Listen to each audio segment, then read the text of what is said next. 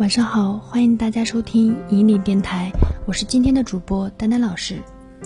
今天给大家分享的是，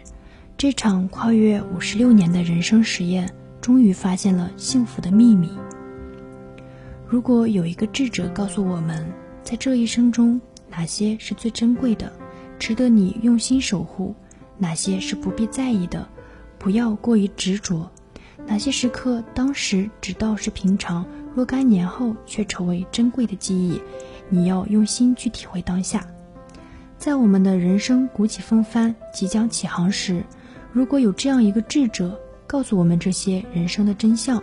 我们该是多么的幸运！也许可以获得，也许可以活得更加智慧从容。很幸运，我们现在就可以听到这些忠告。只不过，说出这些真相的不是一个人。而是一部纪录片里二十个如你我一样平凡的普通人。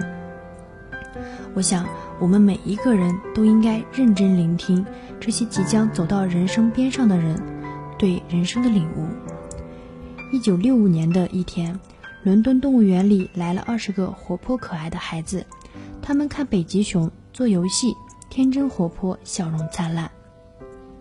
这些孩子还没有意识到，此后的几十年。每隔七年，他们的生活将会被录像机记录下来，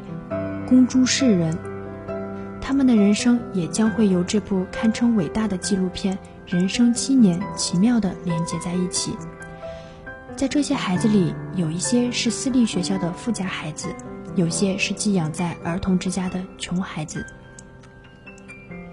导演迈克尔想知道，阶层的不同是否决定他们人生的走向。答案看起来显而易见，在他们来到人世间的第七个年头，阶层的分化就已经在这些懵懂天真的孩子身上显现出来了。七岁的约翰对未来十几年的人生道路已经有了明确的规划。他的同学们日常读物是《金融时报》《观察家》，课程之一是学习用拉丁文唱歌。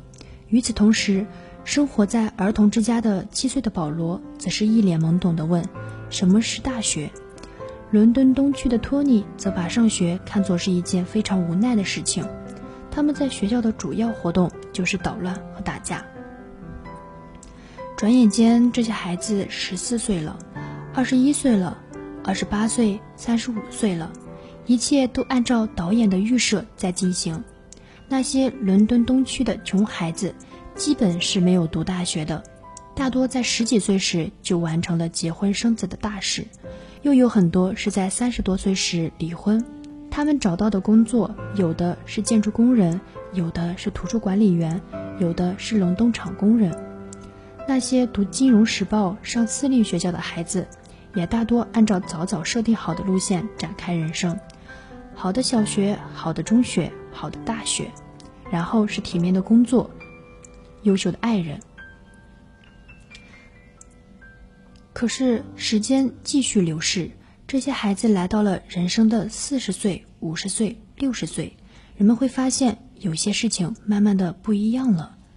如果说人生的上半场所谓的成功可以用考试成绩、社会地位、金钱财富这些数字标准量化，我们会觉得成功等于幸福。但是到了人生的下半场，幸福不再仅仅被世俗的成功所定义，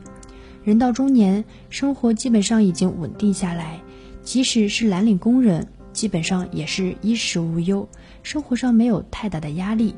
两个阶层的人们关注的东西渐渐有了更多的重合。回顾大半生，所谓的幸福，不同阶层的人也有了更多相同的理解，比如家人，比如热爱的事业。但是，当我们发现，这些不同阶层、不同境遇、不同性格的人，让他们感到幸福、倍感珍贵的东西是那么的高度相似时，也许这里面就会蕴藏着人生的真相，值得我们仔细去聆听、认真的去思考。那么，我们再把时间回到一九六五年，穷孩子和富孩子一起在动物园里嬉戏玩耍，上帝视角的观众们都已经心知肚明。在人生的赛道上，富孩子已经开始起跑了，把穷孩子甩到了后面。人们有所期待，希望时间能证明，阶层决定了人的一生，决定了一个人能否成功，然而时间却给出了另一份答案。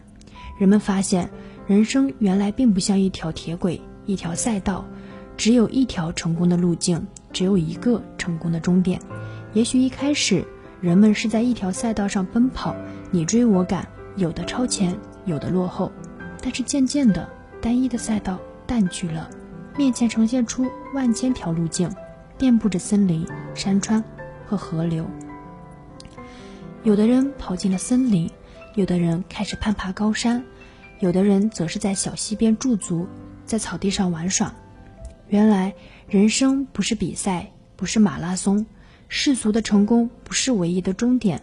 生活的路有千千万万条，过程本身就是意义。人生就是一次选择之旅，指南针就是心中所爱，对自己的爱，对家人的爱，以及对生活的爱。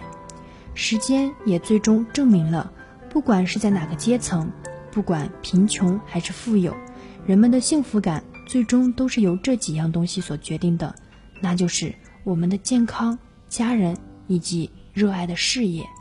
如果你拥有，请感恩；如果你希望自己的孩子可以拥有，请身体力行，让他看到什么才是人生中最重要的。